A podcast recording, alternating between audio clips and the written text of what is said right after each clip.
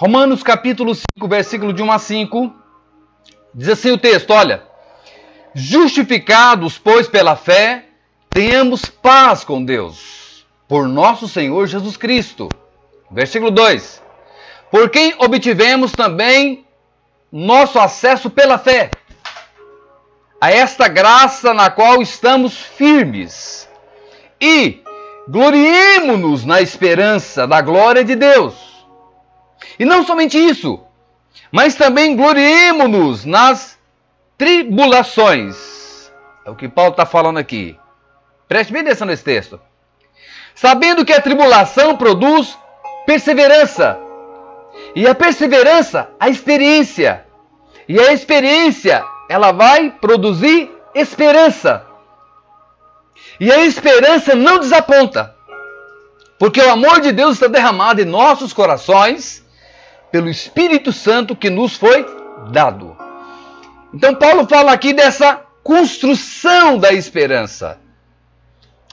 E é isso que eu quero trabalhar nessa noite com você. A esperança, para que ela seja fortalecida em nossos corações, ela tem que passar pelo processo da tribulação. Porque a tribulação, se você souber passar ela, você vai aprender. E essa tribulação ela vai gerar em você perseverança. E a perseverança vai gerar em você o quê? Experiência. Você sai de cada tribulação muito mais experiente do que na outra tribulação passada. A cada fase difícil da sua vida, você é mais experiente, você é mais forte. E essa experiência, porque você viu que na, na sua experiência passada, na tribulação que passou, Deus foi fiel com você. E a cada vez que você tem uma experiência nova, a sua esperança ela fortalece.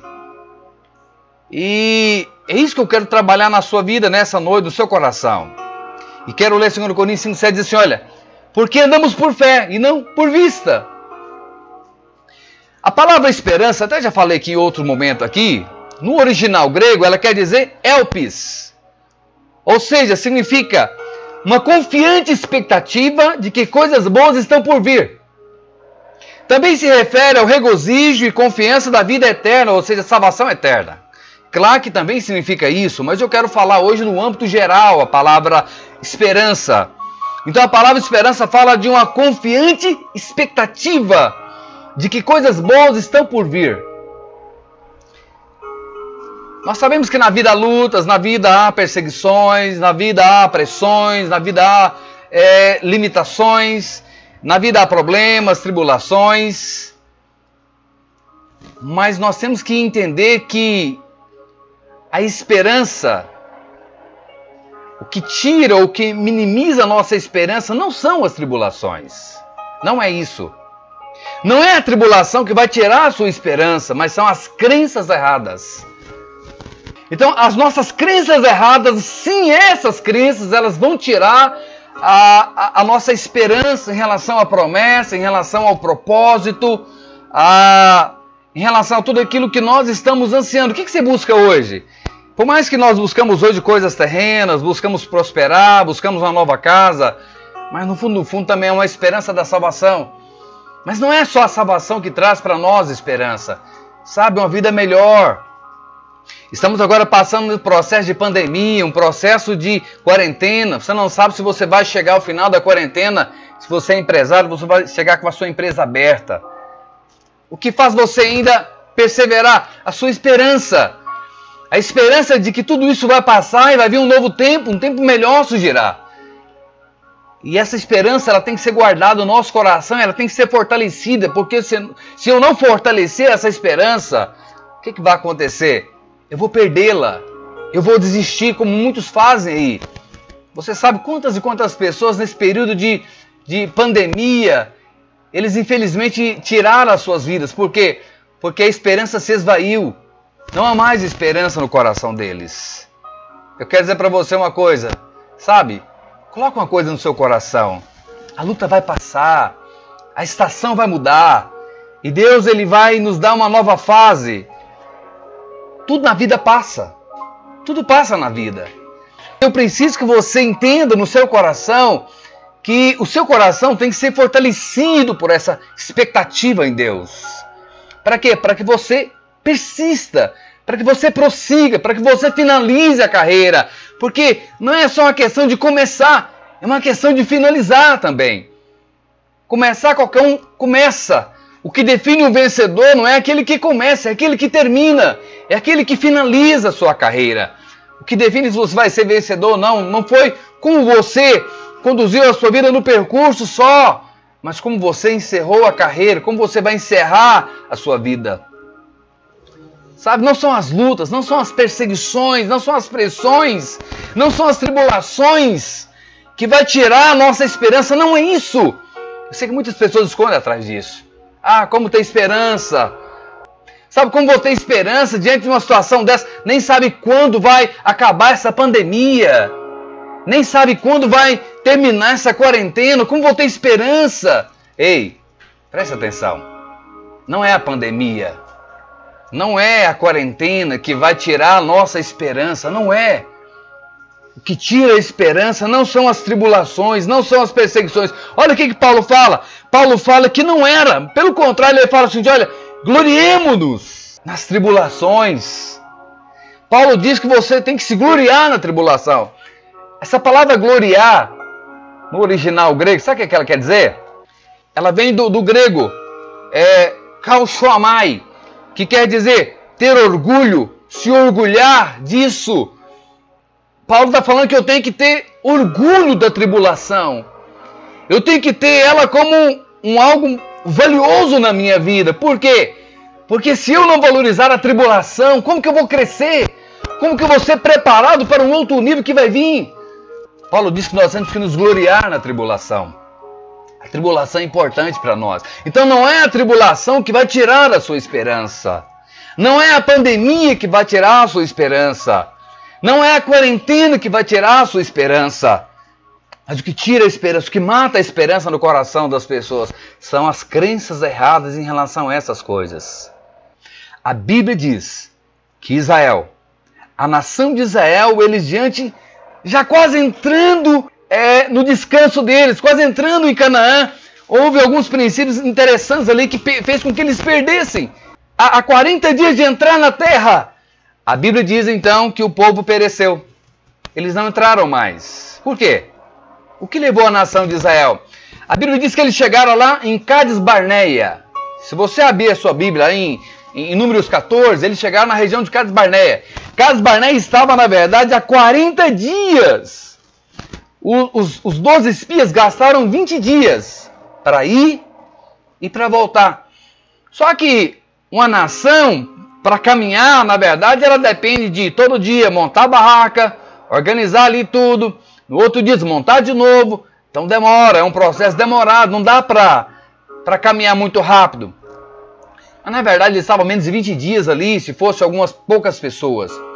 Mas a Bíblia diz que eles estavam no máximo há 40 dias de entrar na terra. O que aconteceu? Mandaram 12 espias. Quando os 12 espias voltaram, 10 dos 12 espias. A Bíblia diz que aqueles 10 espias, eles então trouxeram um relatório negativo porque viram dois gigantes, os filhos de Anak. E então, e outra, eram gigantes, claro, que tinham ali dois metros e alguma coisa de altura. Mas também fala que então, quando eles voltaram, eles trouxeram um relatório negativo, falaram: olha, os homens daquela terra eram gigantes, são gigantes. E nós nos víamos como gafanhoto diante deles. Ei, preste atenção. Um relatório negativo de dez homens que voltaram. A Bíblia fala que desencadeou então um processo de sentimentos negativos, de crenças negativas no coração da nação de Israel que fez com que eles então eles perdessem a esperança de entrar na terra. A esperança trabalhou, então gerou um, um, desencadear de sentimento no coração daquele povo. E a Bíblia diz então que eles perderam, eles não entraram em Canaã. Por quê? Faltando 40 dias para entrar, eles não entraram no descanso. Por que não entraram no descanso? Por quê?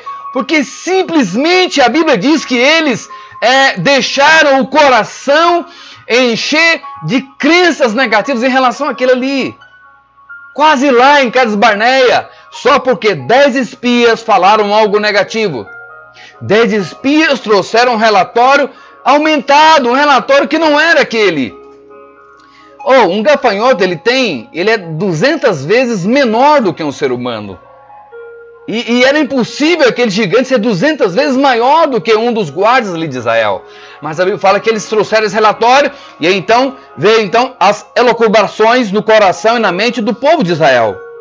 Começou a imaginar então, eram só dois gigantes. Começou a imaginar que era um grande número de gigantes ali.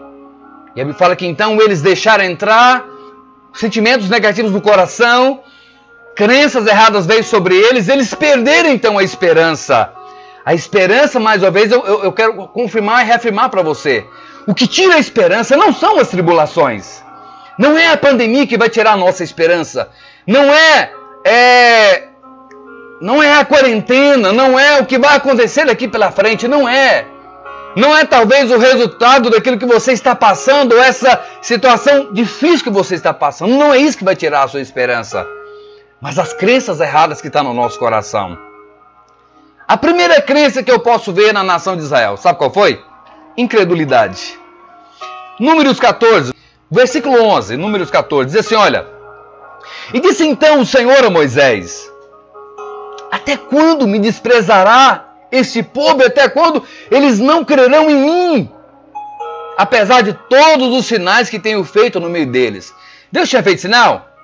Deus tinha aberto o mar vermelho e eles passaram aos pés enxutos. Deus tinha transformado as águas amargas de Mara e muitos outros maná caindo do céu todo dia. Todo dia Deus havia, na verdade, sabe, dado ao povo milagres. Durante o dia uma nuvem vinha sobre eles e acompanhava eles, fazendo com que eles caminhassem sobre a sombra.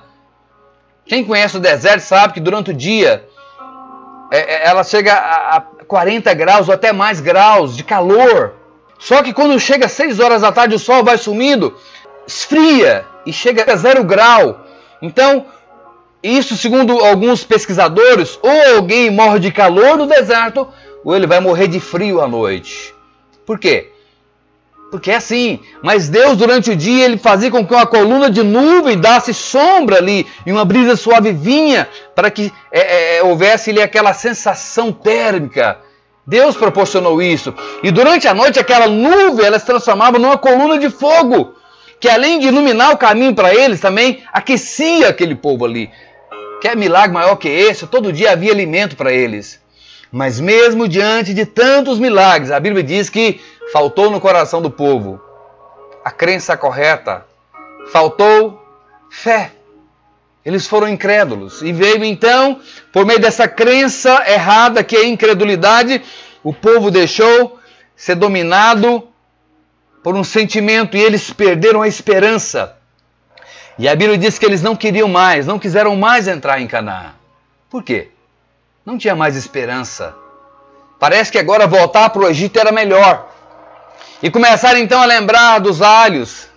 Ei, vamos ser franco aqui, diante de tanta coisa maravilhosa, lembrar de alho silvestre, lembrar de pepino. E é o que aconteceu com o povo. Começaram a colocar tantas coisas corriqueiras, tanta desculpa esfarrapada. Ah, não, porque não tem alho silvestre, ah, não, não tem pepino aqui para comer. Então, a falta de esperança gera em nós muitas desculpas para não prosseguirmos para o alvo daquilo que nós temos em Deus. A Bíblia diz então a primeira desculpa, a primeira crença negativa foi a incredulidade. Eles deixaram de crer. Crer no Deus que na verdade havia livrado eles de tudo aquilo. Havia guardado deles todo o caminho ali, durante alguns meses ali naquela caminhada. Parece que, se não me engano, dois meses já. A Bíblia diz que eles deixaram de crer de tudo que Deus já havia feito, porque alguém falou que lá tinha gigante na terra. Preste atenção. Crenças erradas e a primeira crença que tira a nossa esperança é a falta de fé. Nós temos que aprender a crer no Senhor, confiar no Senhor. A segunda crença errada que eu posso entender e ver aqui na nação de Israel, sabe qual é? A indecisão. O sentimento constante de desistência. Sabe, tem pessoas que hoje ele está bem, mas amanhã ele não está.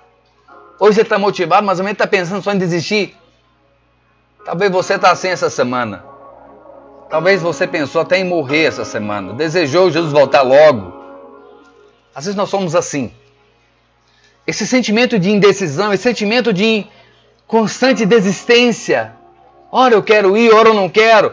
São, são crenças negativas no nosso coração que vai tirar a nossa, a nossa esperança em relação às coisas do Senhor. A cada crise que Israel tinha, sabe o que acontecia? Eles pensavam voltar para o Egito. A cada crise que vinha, a primeira coisa que eles falavam é voltar para o Egito. E a Bíblia diz então que naquela, naquele momento ali em Cades Barneia, chegou a décima vez. Dez fala de totalidade. Na décima vez, eu falei, tá bom, tudo bem. Vocês vão voltar, voltar para o Egito? Tudo bem, vocês não vão entrar mais em Canaã. Eles perderam a esperança e eles perderam o descanso. Quando nós caminhamos muito em falta de esperança, nós vamos também perder o descanso. Canaã fala de descanso. Deus não quer que nós venhamos viver uma vida fora do descanso. Uma vida fora do descanso é uma vida horrível. É uma vida que está cheia de depressão, cheia de angústia, cheia de ansiedade. Uma vida amargurada, uma vida angustiosa. Não é. Não foi para isso que o Senhor nos chamou. Não é para isso mas o Senhor nos chamou para viver uma vida de descanso. Deus queria que a nação de Israel vivesse em Canaã. Canaã fala de um lugar de descanso, é a vontade de Deus para mim e para você. Que nós venhamos viver no descanso. Amém, meus irmãos? E a Bíblia diz então que Israel, ele desistiu. Aquela geração desistiu de entrar. Por quê? Porque a motivação é, acabou a esperança sumiu. Sabe, nem sempre voltar ao Egito fala de voltar ao mundo, não é isso. Mas fala às vezes de desistir do ideal, desistir do ministério, desistir do seu alvo de vida, daquilo que você colocou no seu coração. Quando falta esperança, você vai desistir da caminhada. Você vai desistir do ideal que você tem no seu coração. Não permita que crenças erradas venham sobre você. Não permita que a, a, falta de fé, não permita que esse sentimento de desistência venha entrar no seu coração e fazer você desistir daquilo que o Senhor tem prometido para você. Existem milhares de promessas na Bíblia. A Bíblia diz que nós temos que caminhar nessas promessas. Essas promessas elas, elas alimentam a nossa a nossa esperança em Deus e elas nos fazem caminhar no propósito. Que o Senhor nos dê nesses dias uma nova esperança, que o Senhor renova a nossa esperança. E Paulo fala aqui que a esperança, ela é proporcionada, ela é fortalecida por meio da tribulação. E a tribulação, ela produz perseverança. E a perseverança, ela produz experiência. Aí a experiência, ela vai trazer em nós, então, a esperança. Amém? A terceira crença negativa que eu posso ver em Israel, a falta de gratidão. Eles focaram muito naquilo que era negativo. Aquela geração de Israel, a Bíblia diz então que eles focavam demais só no ponto negativo. Eles não conseguiam, sabe, focar naquilo que o Senhor estava fazendo de bom. Então a Bíblia diz que aquela geração de Israel, eles, eles até se esqueciam, sabe, do maná que recebia todo dia. Eles se esqueciam do mar que abriu e, e, e, que eles passaram a seco, mas o mesmo mar que matou o exército egito. Eles se esqueceram disso. A Bíblia fala que eles focaram só naquilo que era negativo. Depois de tanto milagre, eles focaram então, sabem quê? Eles focaram só no relatório negativo que os dez espias trouxeram para eles. Deixaram então o coração se sobrecarregar de incredulidade. Segundo, foram movidos e direcionados por sentimento de desistência. E terceiro, deixaram o coração sobrecarregar por falta de gratidão, porque focaram só em coisas negativas. Vamos ler o texto? Capítulo 14, versículo 2 de Números. E todos os filhos de Israel murmuraram contra Moisés e Arão, e toda a congregação lhes disse: antes tivéssemos morrido na terra do Egito e tivéssemos morrido neste deserto. Ingratidão. Quantas vezes nós somos assim? Deixamos o coração sobrecarregar de ingratidão, esquecemos da graça que nos salvou, esquecemos da graça que nos justificou, da graça que nos santificou, da graça que nos torna livres do pecado, da maldição da lei, das doenças. Esquecemos da graça que nos proporciona liberdade, esquecemos de tudo. Talvez porque me faltou alguma coisa.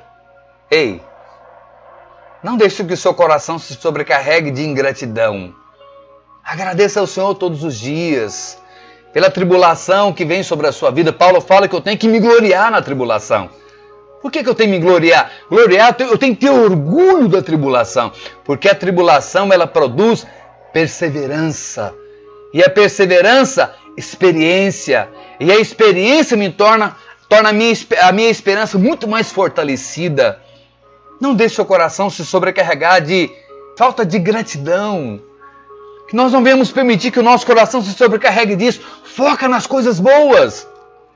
Nós temos a tendência de só focar naquilo que é negativo na nossa vida, né? Deixa eu fazer uma pergunta para você que está agora me acompanhando. Quantas viagens você já fez na sua vida? Mas quantas vezes o seu carro quebrou e você deixou você na estrada? E quantas vezes você teve êxito na sua viagem? Mas eu te pergunto agora, outra pergunta. Qual mais marcou você? As viagens que teve êxito ou aquela viagem que o carro quebrou e você teve um problema terrível, ter que ligar para alguém, seu carro tem que ser rebocado. O que, que mais marcou a sua vida? Eu sei qual é a sua resposta. A sua experiência negativa. As coisas que mais marcam a nossa vida são as experiências negativas. Só que temos que tomar muito cuidado com elas. Por quê? Essas experiências negativas, elas têm uma tendência de gerar em nós crenças de ingratidão. Essas experiências negativas, você tem que aprender com elas. Não guardar elas para você ficar remoendo. Ah, se, se Deus fosse bom, não tinha permitido aquilo acontecer comigo. Não! Mas eu tenho que olhar para essas experiências negativas e crescer com elas, aprender com elas. Porque essa essas tribulações, elas produzem em nós perseverança, e essa perseverança vai produzir experiência. Talvez ficou na estrada porque você não revisou seu carro direito. Talvez porque você não, não avaliou bem o seu step, não trocou o óleo corretamente. Então não é Deus que é culpado disso, talvez foi você. Você tem que crescer com isso. Na nossa vida é assim, coisas ruins, elas acontecem mais por decisões erradas nossas, por resoluções erradas nossas. E às vezes nós queremos culpar o Senhor e deixar o nosso coração se sobrecarregar de ingratidão. Crenças erradas tiram a nossa esperança. Não permita que as crenças erradas tirem a sua esperança. Mas olha todo dia para o Senhor e veja, e diga: o Senhor é bom. Sabe? Obrigado porque eu sou amado pelo Senhor. Não olhe para essas coisas. Não foque nas coisas negativas da sua vida. Quarto princípio. Quarta crença errada que levou, na verdade, Israel a perder a esperança e não querer mais entrar na terra de Canaã. Eles não quiseram mais entrar. A quarta é: eles foram dominados por um espírito de confusão no lugar de perseverança.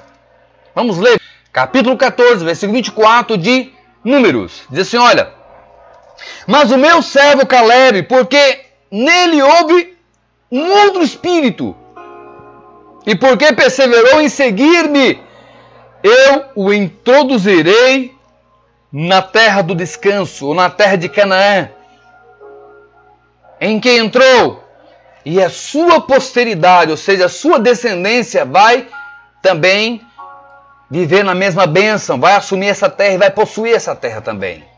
Ei, sabe, se nós quisermos alcançar a promessa para mim, para os meus filhos, para os meus netos, para os meus bisnetos, para a próxima geração. A Bíblia diz que eu tenho que andar no descanso. Eu tenho que eliminar as crenças erradas. E todo esse processo de crença, de incredulidade, de aceitar tanta, tanta coisa negativa, vai me gerar em mim o quê? Um outro espírito. A Bíblia fala que o espírito que estava sobre os dez espias era um. Mas o espírito que estava sobre Caleb era outro espírito. Que estava sobre Josué e Caleb era um outro espírito. Espírito distinto no meio de uma mesma congregação. Eles creram, confiaram na palavra, decretaram, creram no Senhor, confessaram a palavra, avançaram no Senhor e Deus falou: vocês vão entrar. E a Bíblia diz que Josué e Caleb eram os únicos que, quando saíram do Egito, tinham mais de 20 anos e que entraram em Canaã. Todos os demais que tinham 20 anos acima, que saíram do Egito, nenhum, a não ser Josué e Caleb, nenhum mais entraram em Canaã. A Bíblia fala que eles então, eles começaram a andar em ciclo ali no deserto e fizeram isso durante 40 anos. Até que cada um deles morreram e os seus corpos foram enterrados lá no deserto. Eles perderam o descanso, eles não entraram no descanso, porque eles foram dominados por um outro espírito. Quando nós perdemos a esperança, é porque já entrou em nós um outro espírito, que não é o espírito de Deus. Pode ser qualquer outro espírito. Espírito de crítica, espírito de zombaria, espírito de desistência, espírito, qualquer outro espírito, menos o espírito de Cristo, menos espírito de fé. Que o nosso coração seja guardado hoje disso. Que o seu coração seja cheio hoje de esperança do Senhor. E nós vamos passar essa pandemia, vamos passar essa quarentena, vamos chegar lá do outro lado.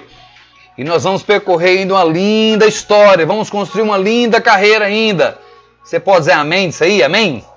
Você que está aí, sabe? Tudo vai passar e nós vamos ainda percorrer uma grande caminhada de muito sucesso, de muita alegria, de muita conquista, de muita realização. Sabe por quê? Porque em nós há um outro espírito, como houve um outro espírito em Caleb o espírito de perseverança, o espírito da graça, o espírito do Senhor que vai nos conduzir, que vai nos levar a nós perseverarmos e prosseguirmos essa caminhada então, e vamos ainda muito longe do Senhor. Mas que nós não venhamos ser acomedidos desse espírito que atacou o coração de Israel. Incredulidade, sentimento de desistência, e tantas outras crenças negativas que veio sobre eles. Lembra, lembrando mais uma vez, não são as tribulações que nos, nos tiram a esperança, não é a tribulação. Não é. Não é a notícia negativa daquilo que vem sobre a sua vida, não é também. Mas o que tira a nossa esperança são as crenças erradas em relação àquilo que o Senhor é para nós, aquilo que o Senhor está fazendo. Crenças erradas tiram convicções e tiram as nossas esperanças. Guarde o seu coração das crenças erradas. Guarde o seu coração das indefinições. Decida no seu coração enxergar Deus como Ele é de verdade. Ele é Pai amado. Ele é o nosso Pai que nos ama e acabou. Ele nunca deixou faltar nada para você e não vai deixar faltar. Ele cuidou de você até hoje e vai continuar cuidando. O mesmo Deus que tirou a nação de Israel com o braço forte do Egito, que fez com que eles fossem salvos ali no Mar Vermelho, que caminhou com eles não faltando nada de alimento durante o dia ali, nem à noite, não faltou nada para eles ali. Esse mesmo Deus iria fazer e fez com que a nação entrasse em Canaã. Mas eles deixaram de crer. Eles deixaram crenças negativas tomarem conta dos seus corações, que tira a sua esperança não são as tribulações, não são os dias difíceis que tira a sua esperança. São crenças que você deixa entrar na sua mente e elas vão crescendo dentro da sua mente. Elimine elas hoje. Jogue elas fora. Não permita que essas crenças elas continuem no seu coração. E nem na sua mente. E nem deixe que elas desçam para o seu coração. Sabe, guarde o seu coração nessa noite. O quinto ponto identidade indefinida. A nação de Israel, eles não tinham uma identidade definida. 1 Pedro 2,9 diz assim: olha, vós sois a geração eleita, o sacerdócio real, a nação santa. Vai dizendo amém aí. O povo adquirido para que anuncieis as virtudes daquele que vos chamou das trevas para a sua maravilhosa luz. Quem nós somos? Nós somos uma geração eleita. A palavra eleita quer dizer escolhida. O Senhor nos escolheu. Nós somos um sacerdócio da realeza. Nós somos uma nação santa. Nós somos o povo adquirido pelo Senhor. Para quê? Para anunciar as virtudes daquele que nos chamou. Esse sou eu e esse é você. Somos nós. Nós somos eleitos do Senhor para cumprirmos um propósito na terra. Esses somos nós. Essa é a nossa identidade. Quem não sabe quem ele é, ele desconhece também o seu propósito. Mas nós temos um propósito, nós sabemos quem nós somos. Muitos de nós saímos da posição de escravos, mas a escravidão mental ainda não saiu de mim e de você. Quantos irmãos são assim? Saíram do Egito, mas o Egito não saiu deles ainda. A mentalidade de escravos ainda existe em nós, porque não assumimos a nova identidade de quem nós somos em Deus. Assim era o povo de Israel. Eles não perderam aquilo ali. A maioria dos filhos de Deus tem uma imagem distorcida de si. Você não é um derrotado, você é filho amado. Você é eleito, você é nação santa. E é isso que eu tenho que tornar meu coração, a minha crença em Deus. Sabe, não ficar crendo é, nessas mentiras de Satanás na minha vida. Você não é, você está. Você está passando por um momento de crise, de pandemia, talvez desempregado, mas não é essa a sua realidade, não é essa a sua identidade.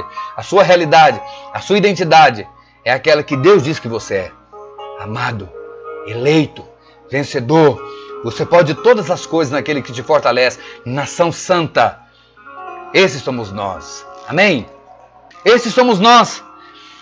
Então o segredo é nunca parar, ainda que alguma coisa entre em deslinha na nossa vida. Nunca pare. Nunca pare, ainda que tudo parece que está em deslinha. Não pare. Uma certa vez, é, um fazendeiro fez uma grande colheita de abóboras. Então anunciou para que os carroceiros viessem pegar a abóbora e levar para a cidade para vender no Ceasa. Um dos carroceiros ali nunca tinha entregado a abóbora, colocou a abóbora ali na, na sua carroça e começou a caminhar.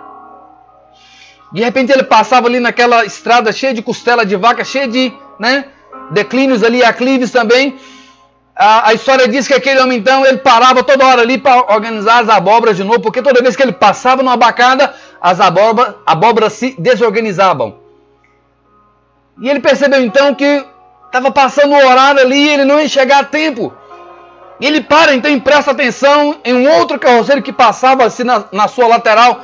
E ele percebe que o carroceiro não parava, ele só caminhava e seguia. E ele percebeu que as abóboras elas desorganizavam na bacada, mas na próxima bacada elas se organizavam de novo. Aí então ele entendeu: ah, então esse é o segredo. É nunca parar.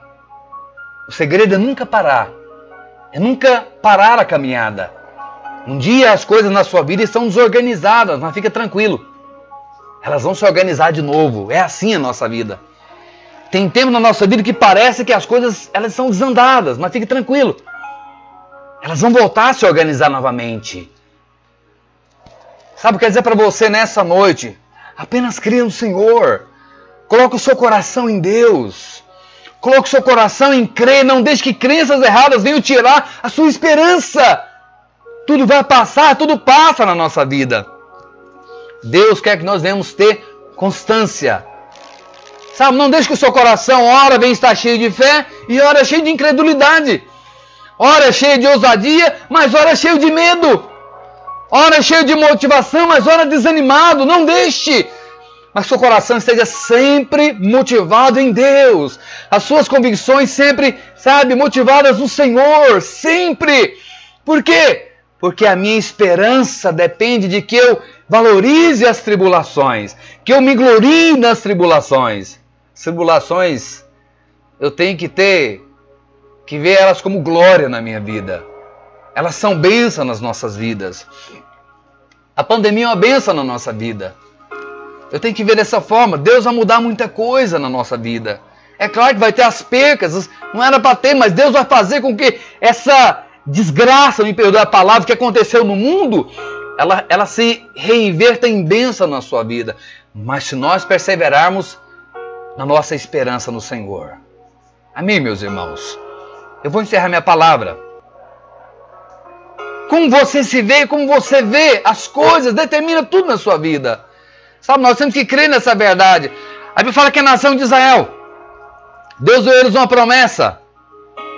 Segundo a Bíblia, eles subiram ali do Egito, eles chegaram em Cades Barné, deram uma olhada na terra, viram que a terra era boa, maravilhosa, mas tem um problema. Eles estavam com uma, uma crença negativa. Qual que era a crença? Uma crença de uma visão errada de si mesmo. De não, não, não souberam entender a sua identidade. Eles não, eles não entenderam qual era a identidade deles agora, porque passaram 430 anos no Egito, escravos. Então eles cresceram com aquela mentalidade de escravo e passaram então ali, quando chegaram ali em Canaã, ainda carregavam aquela mentalidade de escravos. E deixaram aquela crença de escravos ainda estar neles, não assumiram a identidade mesmo, diante de tudo. Viram o Senhor fazer milagre, viram tudo. Mas deixaram mesmo assim as crenças erradas dominar o coração deles. Eles não tinham, não, não assumiram uma identidade correta. E uma outra crença, a última crença, as palavras, as nossas palavras, elas vão tirar a nossa própria esperança. Vou falar que o povo de Israel então saíram do Egito, eles subiram olhar a terra, analisaram a terra, viu que era boa, maravilhosa, viu tudo. Os espias trouxeram ali caixa de uva que tiveram que dois homens carregar.